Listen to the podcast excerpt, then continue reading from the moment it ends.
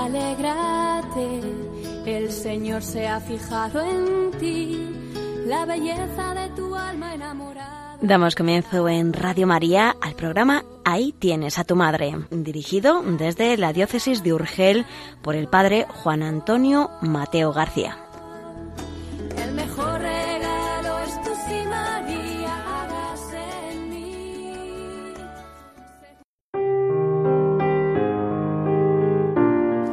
Estimados en María, bienvenidos al programa Ahí tienes a tu madre. Durante los días 22 al 26 de agosto, la Sociedad Mariológica Española celebró en Córdoba su Semana de Estudios Marianos, concretamente su sexagésimo sexta edición. Diversos teólogos glosaron desde múltiples perspectivas la temática de María Santísima, Madre de Misericordia. El doctor Juan Antonio Mateo tuvo también una ponencia en dicho evento con el tema Mater Misericordia, aportaciones del Magisterio y reflexión teológica. En esta primera parte del programa, el doctor Mateo nos ofrece algunos textos magisteriales muy interesantes para la comprensión de la misericordia y de la participación de la Virgen en el designio misericordioso de Dios.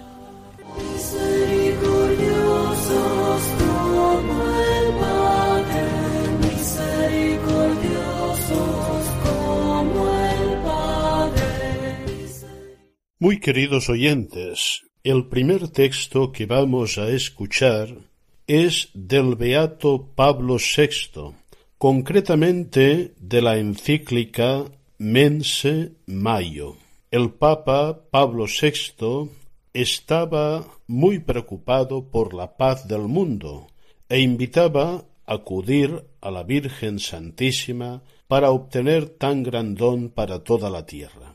El texto dice así Si las graves culpas de los hombres pesan en la balanza de la justicia de Dios y provocan su justo castigo, sabemos también que el Señor es el Padre de las misericordias y el Dios de toda consolación, y que María Santísima ha sido constituida por Él administradora y dispensadora generosa de los tesoros de su misericordia, que ella socorra las necesidades de la Iglesia y del mundo.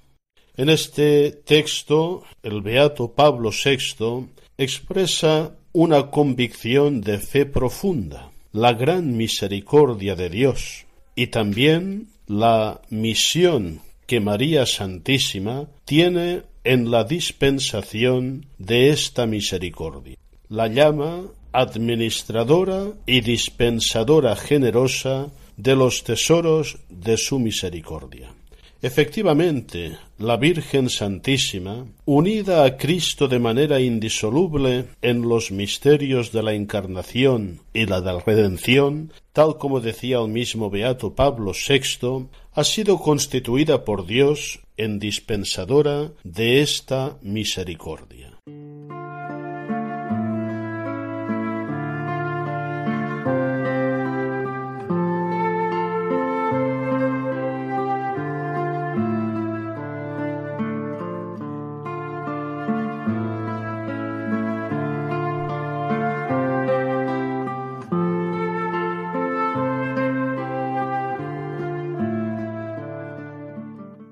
Falsa autoexaltación del hombre le ha conducido a ignorar su propia miseria, su propia pobreza, sobre todo su pecado, y por tanto a rechazar al Dios misericordioso, el único que puede poner solución a todos nuestros problemas. Así se expresaba San Juan Pablo II en aquella gran encíclica Dives in Misericordia.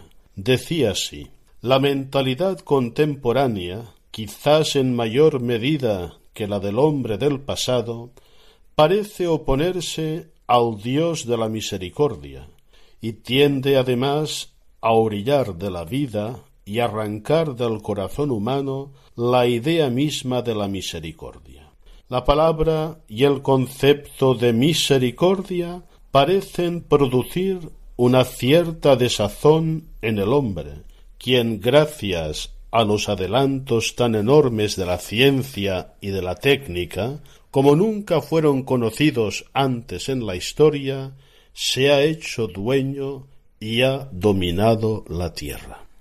Con estas palabras, el santo pontífice Juan Pablo II advertía del gran peligro de querer ser como dioses, de pretender dominar la tierra, de prescindir del único que puede salvarnos, Dios misericordioso, Dios rico en misericordia.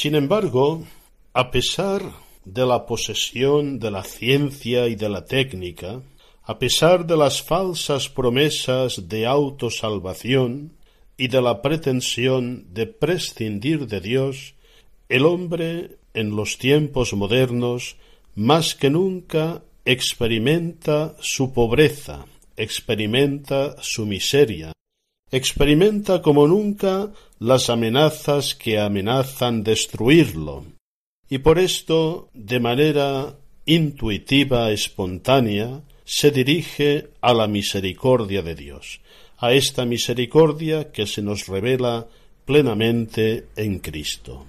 Decía también en esta perspectiva el santo pontífice Juan Pablo II en Dives in Misericordia revelada en Cristo, la verdad acerca de Dios como Padre de la Misericordia, nos permite verlo especialmente cercano al hombre, sobre todo cuando sufre, cuando está amenazado en el núcleo mismo de su existencia y de su dignidad. Debido a esto, en la situación actual de la Iglesia y del mundo, muchos hombres y muchos ambientes guiados por un vivo sentido de fe, se dirigen, yo diría casi espontáneamente, a la misericordia de Dios. A bastantes años de esta cita, la palabra de San Juan Pablo II vuelve a revelarse profética. Hoy, en nuestras circunstancias, más que nunca acudimos a la misericordia de Dios.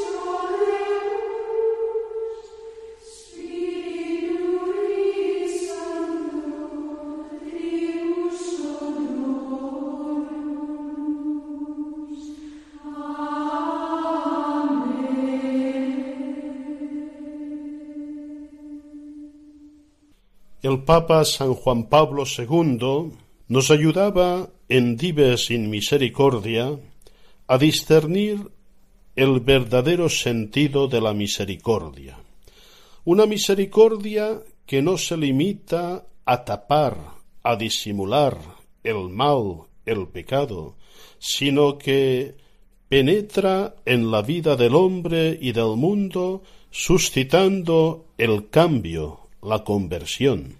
También hoy, y en este año de la misericordia, es necesario que tengamos muy claro el concepto mismo de misericordia. Una misericordia que siempre invita y hace posible la conversión, la transformación, la justificación del pecador, no una misericordia que simplemente ignoraría, pasaría por alto el pecado, actuaría como si no se diera y en realidad no nos transformaría y salvaría. Decía San Juan Pablo II, el significado verdadero y propio de la misericordia en el mundo no consiste únicamente en la mirada, aunque sea la más penetrante y compasiva, dirigida al mal moral, físico o material. La misericordia se manifiesta en su aspecto verdadero y propio cuando revalida, promueve y extrae el bien de todas las formas de mal existentes en el mundo y en el hombre. Así entendida, constituye el contenido fundamental del mensaje mesiánico de Cristo y la fuerza constitutiva de su misión. Así entendían también y practicaban la misericordia sus discípulos y seguidores. Y acababa con esta conclusión San Juan Pablo II.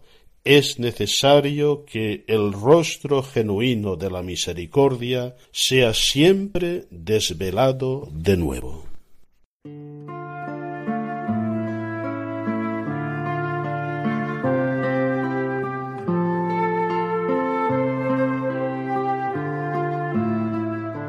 Continuamos con el programa Ahí tienes a tu madre y la lectura de algunos textos magisteriales.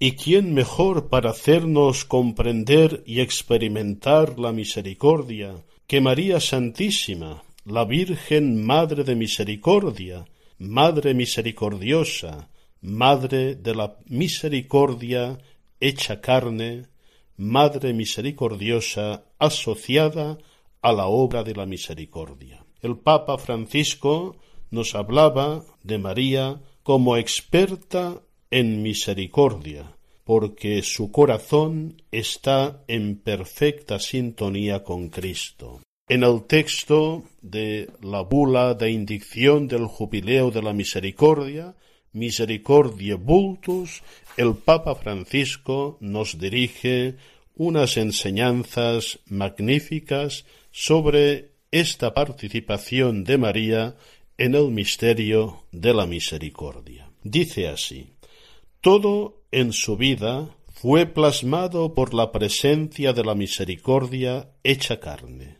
La madre del crucificado resucitado entró en el santuario de la misericordia divina porque participó íntimamente en el misterio de su amor. Y sigue diciendo, elegida para ser la madre del Hijo de Dios, María estuvo preparada desde siempre por el amor del Padre para ser arca de la alianza entre Dios y los hombres. Custodió en su corazón la divina misericordia en perfecta sintonía con su Hijo Jesús. Y nos dice también el perdón supremo ofrecido a quien lo ha crucificado nos muestra hasta dónde puede llegar la misericordia de Dios.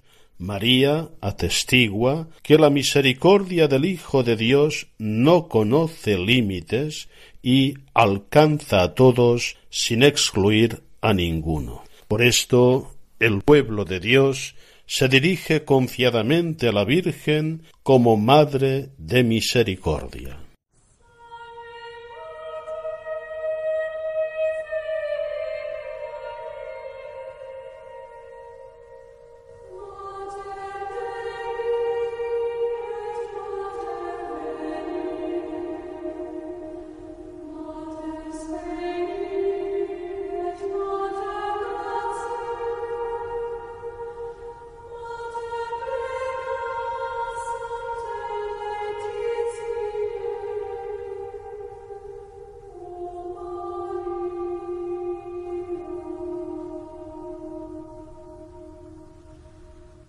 ¿Quieres conocer la profundidad, el precio inmenso de la misericordia de Dios?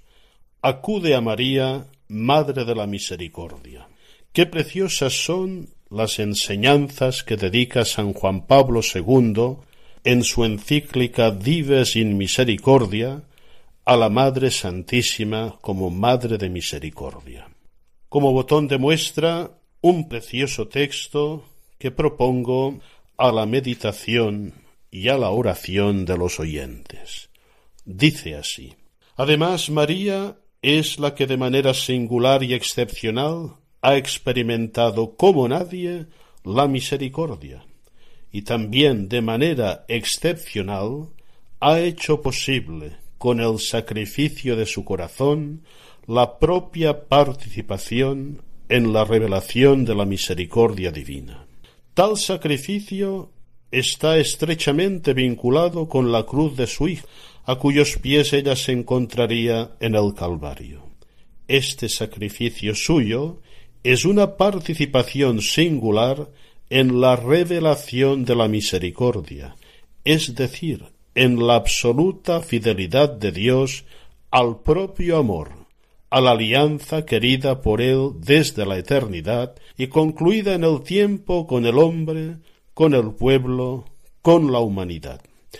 Observemos que en este texto San Juan Pablo II nos da una preciosa definición de misericordia. Misericordia, dice, es la absoluta fidelidad de Dios al propio amor, a su designio de alianza y de salvación a pesar del pecado y para superar el pecado. En este mismo texto nos dice también lo siguiente San Juan Pablo II, hablando de esta participación de María en la obra de misericordia, sobre todo en esta misericordia que se manifiesta en la cruz, en la redención que culmina la encarnación. Dice, es la participación en la revelación definitivamente cumplida a través de la cruz. Nadie ha experimentado como la madre del crucificado el misterio de la cruz, el pasmoso encuentro de la trascendente justicia divina con el amor, el beso dado por la misericordia a la justicia. Nadie como ella, María, ha acogido de corazón ese misterio, aquella dimensión verdaderamente divina de la redención, llevada a efecto en el Calvario mediante la muerte de su Hijo, junto con el sacrificio de su corazón de madre, junto con su fiat definitivo. Y acababa diciendo, María pues es la que conoce más a fondo el misterio de la misericordia divina, sabe su precio y sabe cuán alto es. En este sentido, decía San Juan Pablo II, la llamamos Madre de la Misericordia, Virgen de la Misericordia o Madre de la Divina Misericordia.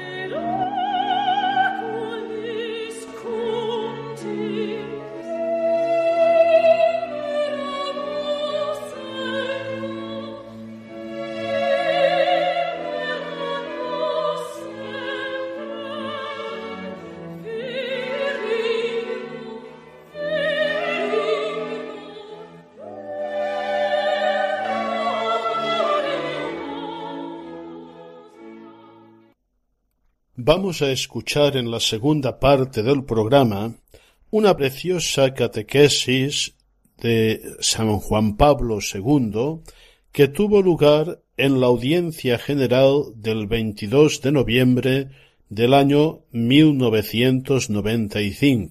En esta catequesis el Santo Pontífice habló de la influencia extraordinaria de María en la vida de la Iglesia, glosando diversos aspectos de su mediación e intercesión materna a favor no sólo de todo el pueblo de Dios, sino de la misma humanidad. La catequesis se compone de ocho breves puntos a los cuales vamos a hacer una introducción. En el primer punto, el Papa nos dice que quiere poner en relieve la gran riqueza espiritual que María comunica a la Iglesia, con su ejemplo y con su intercesión, ejemplo e intercesión que son únicos por encima de los santos, de todos los santos. La mediación maternal de María corresponde a su lugar singular en la obra de la salvación. Nos dice en primer lugar el Papa San Juan Pablo II que María debe ser contemplada sobre todo como la gran creyente, modelo extraordinario de fe perfectamente realizada. María nos ha precedido en el camino de la fe y ha actuado siempre con una fe audaz, una fe que en la Anunciación cree lo humanamente imposible y en Caná impulsa a Jesús a realizar su primer milagro. También destaca el Papa San Juan Pablo II que a María le corresponde una educación en la fe de los hijos que ella engendra espiritualmente. Nos dice que María educa a los cristianos para que vivan la fe como un camino que compromete e implica toda la vida. Escuchemos con atención y meditemos esta catequesis de San Juan Pablo II. Después de haber reflexionado sobre la dimensión mariana de la vida eclesial, nos disponemos ahora a poner de relieve la inmensa riqueza espiritual que María comunica a la Iglesia con su ejemplo y su intercesión.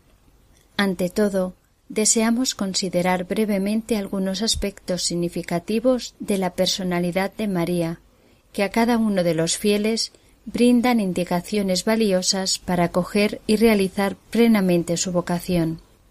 María nos ha precedido en el camino de la fe. Al creer en el mensaje del ángel, es la primera en acoger, y de modo perfecto, el misterio de la Encarnación.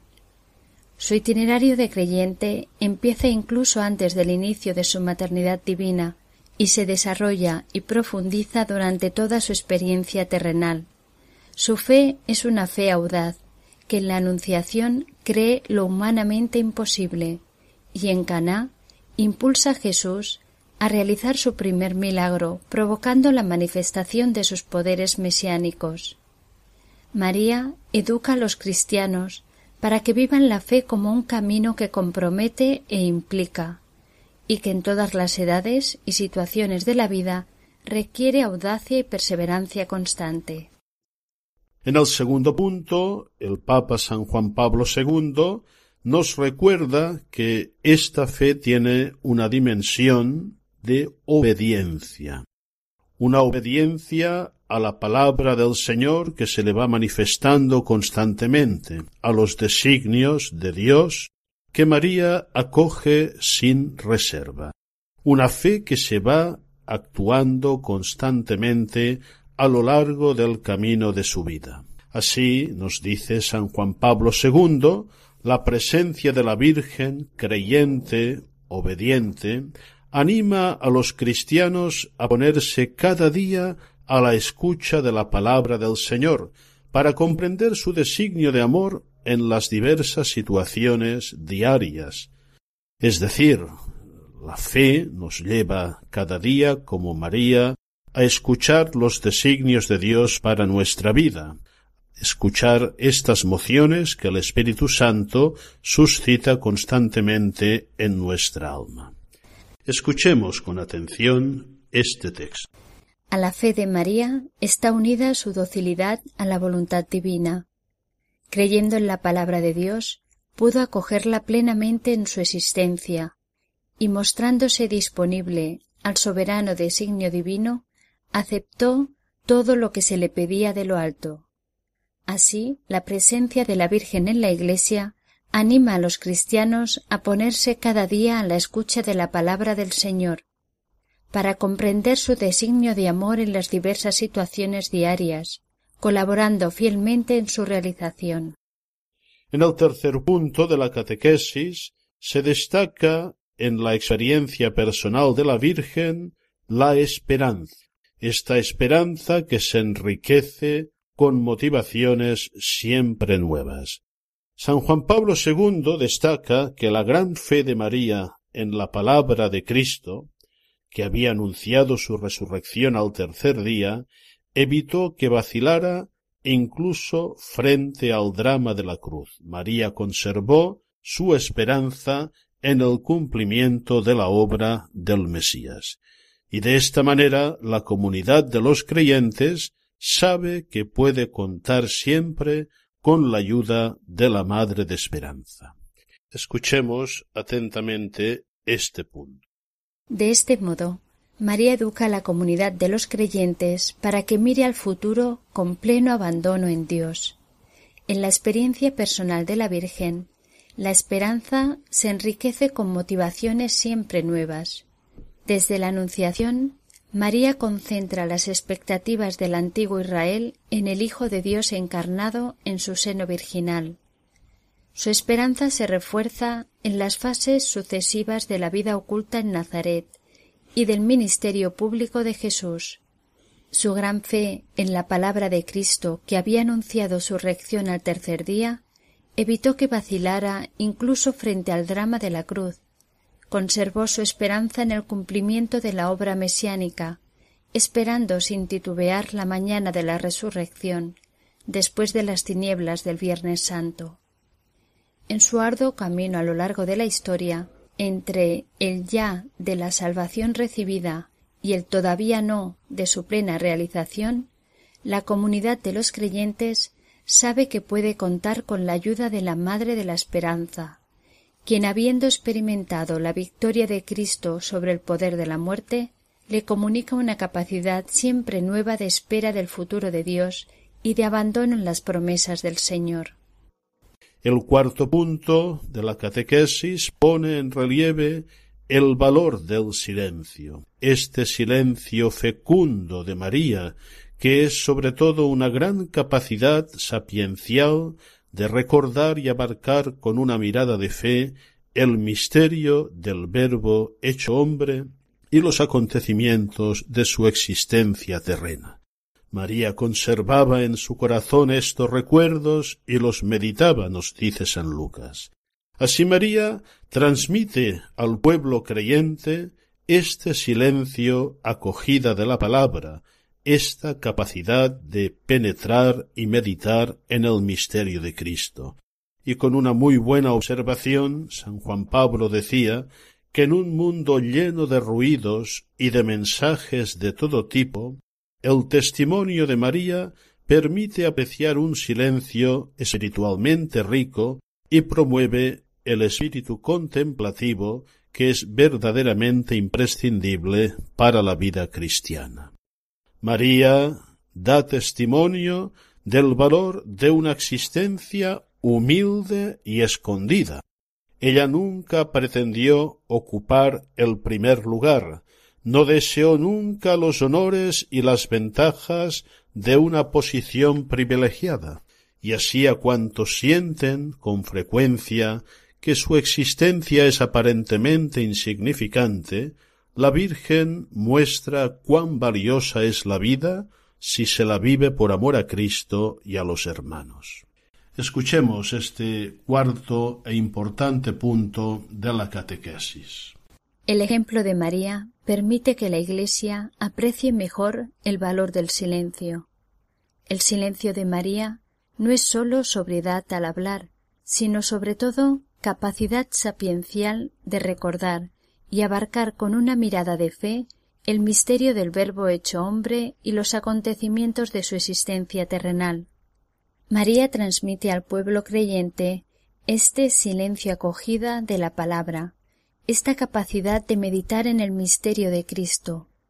En un mundo lleno de ruidos y de mensajes de todo tipo, su testimonio permite apreciar un silencio espiritualmente rico y promueve el espíritu contemplativo. María testimonia el valor de una existencia humilde y escondida. Todos exigen normalmente, y a veces incluso pretenden, poder valorizar de modo pleno la propia persona y las propias cualidades. Todos son sensibles ante la estima y el honor.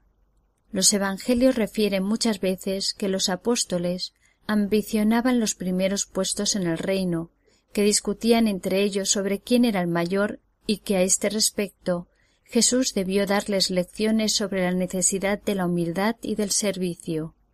María, por el contrario, no deseó nunca los honores ni las ventajas de una posición privilegiada, sino que trató siempre de cumplir la voluntad divina llevando una vida según el plan salvífico del Padre.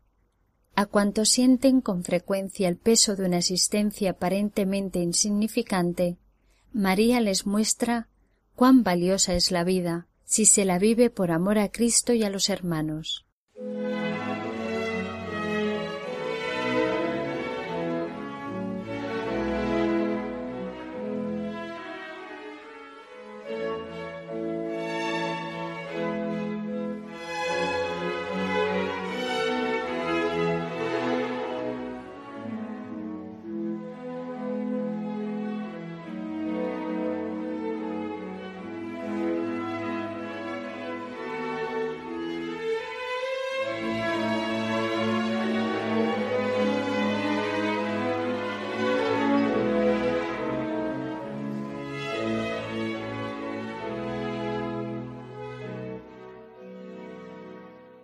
En el quinto punto de la catequesis se destaca a María como modelo de amor y de pureza.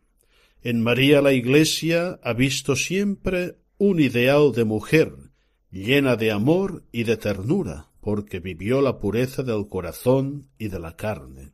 Y observaba acertadamente San Juan Pablo II, y hace unos años, con una apreciación perfectamente válida para nuestros días, que frente al cinismo de cierta cultura contemporánea, que muy a menudo parece desconocer el valor de la castidad y trivializa la sexualidad, separándola de la dignidad de la persona y del designio de Dios, la Virgen propone el testimonio de una pureza que ilumina la conciencia y hace crecer en el amor. Escuchemos este punto de la catequesis. Además, María testimonia el valor de una vida pura y llena de ternura hacia todos los hombres. La belleza de su alma, entregada totalmente al Señor, es objeto de admiración para el pueblo cristiano. En María, la comunidad cristiana ha visto siempre un ideal de mujer, llena de amor y de ternura, porque vivió la pureza del corazón y de la carne. Frente al cinismo de cierta cultura contemporánea, que muy a menudo parece desconocer el valor de la castidad y trivializa la sexualidad, separándola de la dignidad de la persona y del proyecto de Dios, la Virgen María propone el testimonio de una pureza que ilumina la conciencia, y lleva hacia un amor más grande a las criaturas y al Señor. En el sexto punto, María es presentada a los cristianos como aquella que experimenta una viva compasión por los sufrimientos de la humanidad, compasión que se traduce en ayuda eficaz y concreta ante las miserias materiales y morales de la humanidad. Es esta Madre misericordiosa que hemos contemplado en la primera parte del programa. Escuchemos este punto de la catequesis. Más aún, María se presenta a los cristianos de todos los tiempos como aquella que experimenta una viva compasión por los sufrimientos de la humanidad. Esta compasión no consiste sólo en una participación afectiva, sino que se traduce en una ayuda eficaz y concreta ante las miserias materiales y morales de la humanidad. La Iglesia, siguiendo a María, está llamada a tener su misma actitud con los pobres y con todos los que sufren en esta tierra. La atención materna de la Madre del Señor a las lágrimas, a los dolores y a las dificultades de los hombres y mujeres de todos los tiempos debe estimular a los cristianos, de modo particular, al aproximarse el tercer milenio, a multiplicar los signos concretos y visibles de un amor que haga participar a los humildes y a los que sufren hoy en las promesas y las esperanzas del mundo nuevo que nace de la Pascua. En el número siete de la catequesis se nos presenta a María no sólo como madre de los creyentes, sino madre de todos los hombres. Se le confía a todos los hombres. María, con su intercesión ante el Hijo, pide la gracia de la unidad del género humano con vistas a la construcción de la civilización del amor, rompiendo barreras y divisiones. Escuchemos con atención este texto. El afecto y la devoción de los hombres a la Madre de Jesús supera los confines visibles de la Iglesia y mueve a los corazones a tener sentimientos de reconciliación. Como una madre, María quiere la unión de todos sus hijos. Su presencia en la Iglesia constituye una invitación a conservar la unidad de corazón que reinaba en la primera comunidad y, en consecuencia, a buscar también los caminos de la unidad y de la paz entre los hombres y mujeres de buena voluntad. María, en su intercesión ante el Hijo, pide la gracia de la unidad del género humano, con vistas a la construcción de la civilización del amor, superando las tendencias a las divisiones, las tentaciones de la venganza y del odio, y la fascinación perversa de la violencia.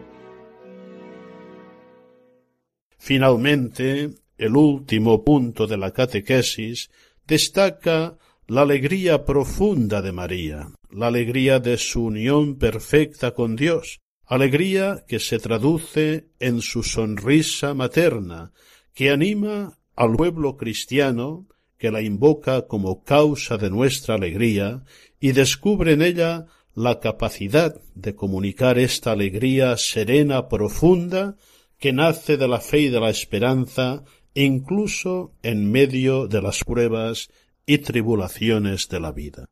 La sonrisa materna de la Virgen, reproducida en tantas imágenes de la iconografía mariana, manifiesta una plenitud de gracia y paz que quiere comunicarse. Esta manifestación de serenidad del espíritu contribuye eficazmente a conferir un rostro alegre a la Iglesia. María acogiendo en la Anunciación la invitación del ángel a alegrarse, es la primera en participar en la alegría mesiánica, ya anunciada por los profetas para la hija de Sión, y la transmite a la humanidad de todos los tiempos. El pueblo cristiano que la invoca como causa nostra letice descubre en ella la capacidad de comunicar la alegría, incluso en medio de las pruebas de la vida, y de guiar a quien se encomienda a ella hacia la alegría que no tendrá fin. Continuamos con el programa Ahí tienes a tu madre.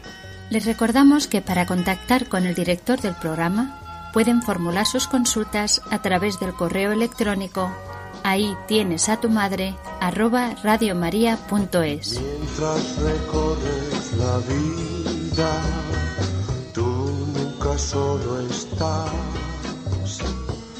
Contigo por el camino, Santa María va. Ven con nosotros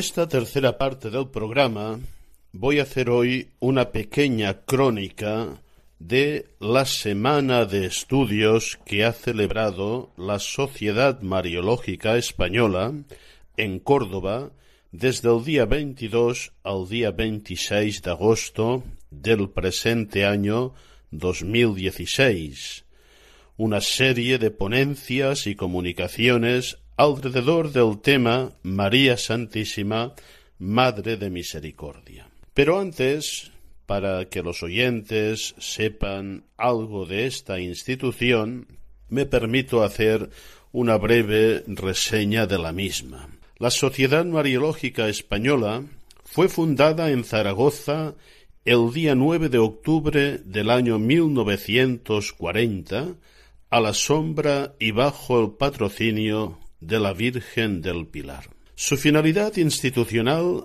es la de trabajar científicamente en el campo de la investigación teológica y documental relativa a la Virgen Nuestra Señora. Desempeña asimismo una labor importante en el terreno de la promoción de los estudios mariológicos y, en general, de la devoción mariana. La Sociedad Mariológica Española tiene personalidad civil con estatutos aprobados de acuerdo con la legislación vigente. Mantiene una relación respetuosa y cercana con la Conferencia Episcopal y con los obispos de España. Muchos de ellos nos han acogido estos años en sus diócesis y nos han ayudado para celebrar la Semana de Estudios, como es el caso de este año, cuya invitación, acogida y ayuda de Monseñor Demetrio agradecemos profundamente. Goza también de cordiales relaciones profesionales con la Pontificia Academia Mariana Internacional de Roma y con las demás sociedades mariológicas de todo el mundo. Cada año, ininterrumpidamente desde su fundación, publica una revista anual, Estudios Marianos, muy apreciada internacionalmente en el campo de la Mariología.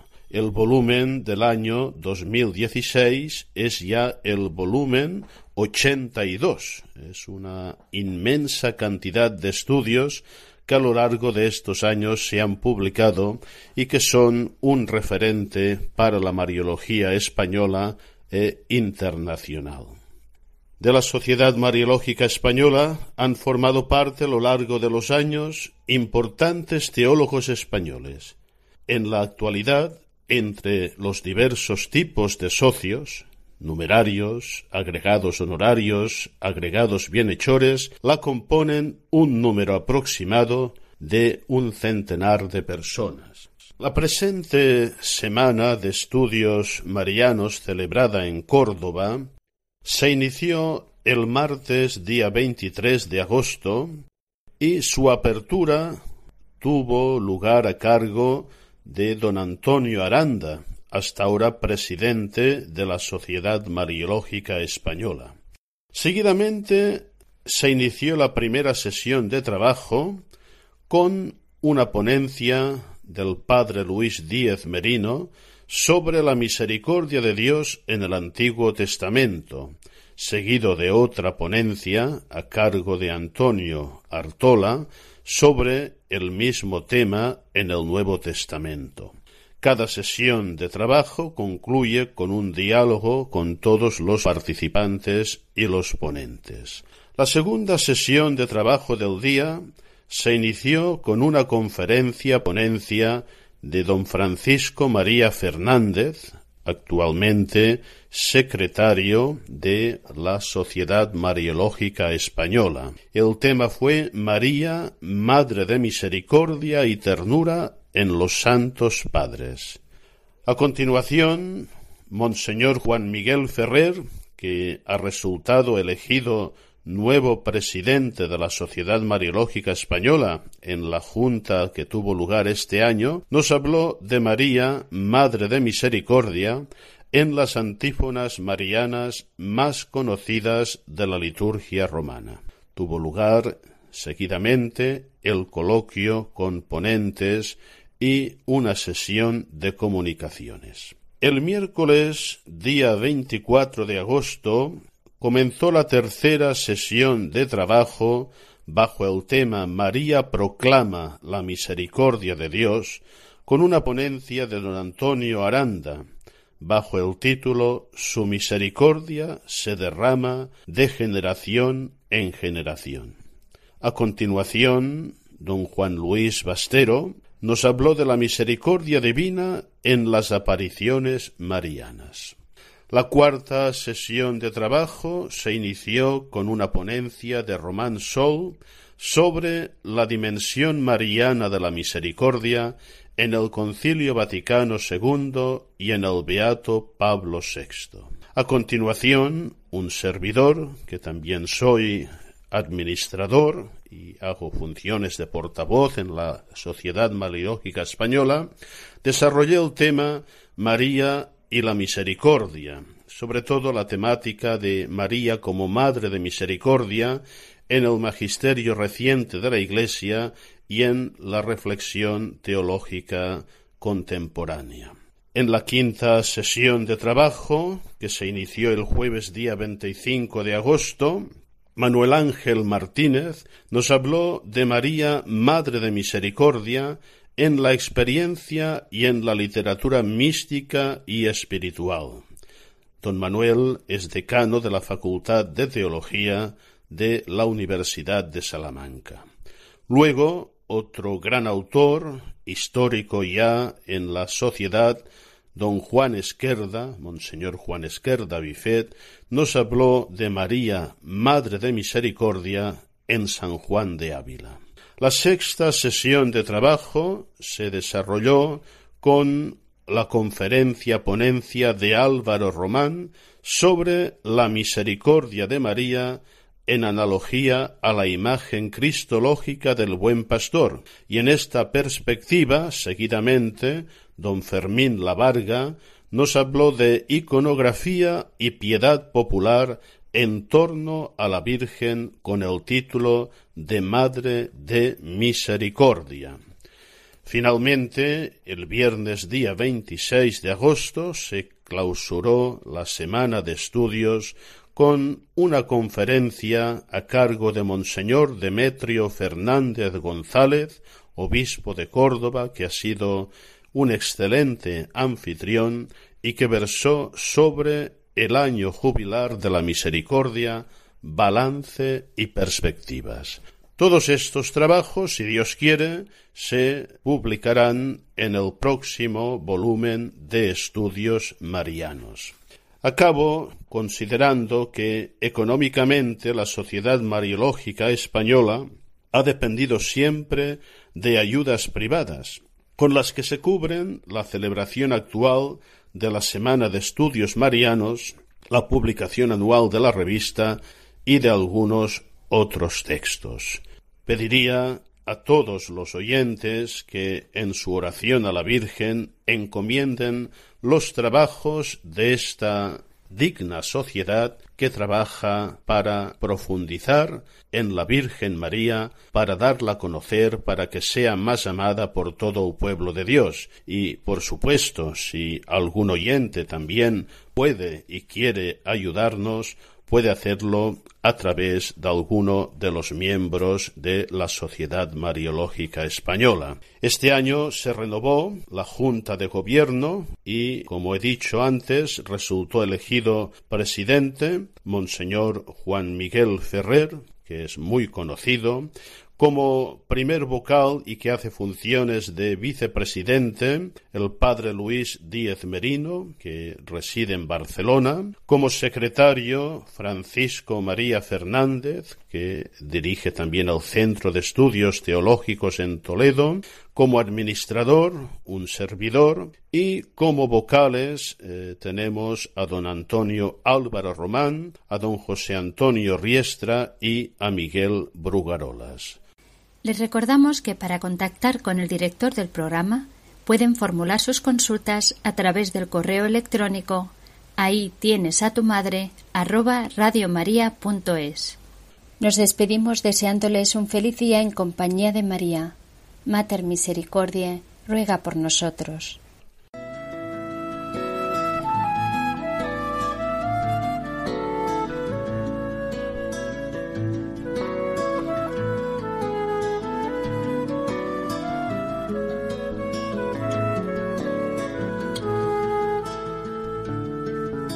María, alégrate, el Señor se ha fijado en ti. Finaliza en Radio María, Ahí tienes a tu madre, un programa dirigido desde la diócesis de Urgel por el padre Juan Antonio Mateo García. Su espíritu desciende hoy y la gracia se derrama hasta llenar tu corazón. El mejor regalo es tu sí, María.